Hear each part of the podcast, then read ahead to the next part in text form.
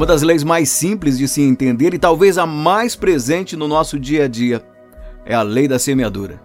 Eu sou Emerson Teixeira, autor do Despertar Cast, que nasceu do projeto Despertar, que é realizado toda terça-feira na Igreja Evangélica Jerusalém Carambeí.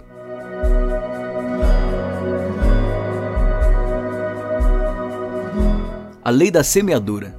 Ela é simples, significa que toda semente que você lançar na terra um dia retornará para você em forma de colheita. Quando falamos de semeadura, não estamos falando da plantação agrícola.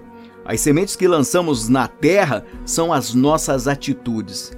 O importante é que saibamos que todas as nossas atitudes podem resultar numa colheita boa ou ruim, dependendo do que semeamos. Tudo que é semeado sempre retorna como colheita. A lei da semeadura é um princípio que não podemos evitar. Aquilo que a gente semeia, a gente ceifa. E essa lei tem impacto sobre todas as áreas da nossa vida familiar. Então, se você faz fofoca, farão fofocas sobre você. Se você trata mal alguém, você será maltratado também por alguém. E assim nas demais coisas. É simples. A semente que você lança obrigatoriamente colherá.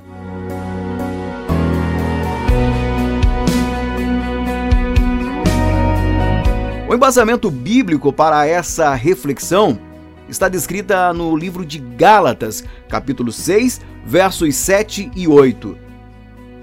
Não vos enganeis, de Deus não se zomba, pois aquilo que o homem semear, isso também ceifará. Porque o que semeia para a sua própria carne, da carne colherá corrupção, mas o que semeia para o espírito do espírito, colherá vida eterna. O texto de Gálatas diz que quem semeia na carne colherá corrupção. Assim como também está escrito em Provérbios capítulo 22, verso 8, que quem semeia a injustiça colhe a maldade. Uma semeadura ruim pode trazer consequências desastrosas para nós e nossa família. Se quisermos uma colheita abençoada, precisamos semear boas sementes, pois o texto diz que quem semeia no espírito colherá vida. E em sua opinião, o que fazer com as más sementes que semeamos lá no passado? Uma sugestão é você confessar a Deus e não semear mais. Agora, se você estiver colhendo o fruto dessa má semeadura, procure ajuda. Procure a ajuda de um discipulador, de um conselheiro, de um pastor, mas busque orientação de alguém que tenha conhecimento e embasamento para te ajudar a passar por esse período, a vencer esse período. Seguindo com a reflexão ainda no capítulo 6 de Gálatas, agora no verso 9, onde está escrito: E não nos cansemos de fazer bem, porque a seu tempo ceifaremos, se não houvermos desfalecido. Aqui podemos extrair a lição e a orientação divina que não podemos desistir de semear, se não desanimarmos. Aqui reside o maior problema da maioria de nós: a perseverança. Muitos até começam a semear para colher em Deus, mas abandonam o processo antes da colheita. A Bíblia deixa muito claro que a boa colheita vem apenas para quem não desfalece, ou seja, para quem semeia e persevera. Não importa qual a sua necessidade, confie em Deus. Confie na palavra de Deus e persevere semeando. Agora eu quero te perguntar: qual a sua opinião? O que leva as pessoas a desistirem de semear boas sementes antes da colheita?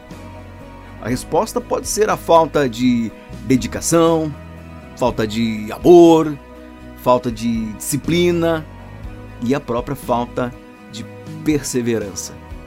Perseverar. Eu quero chamar a tua atenção para um ponto que eu acredito que seja o mais difícil: esperar.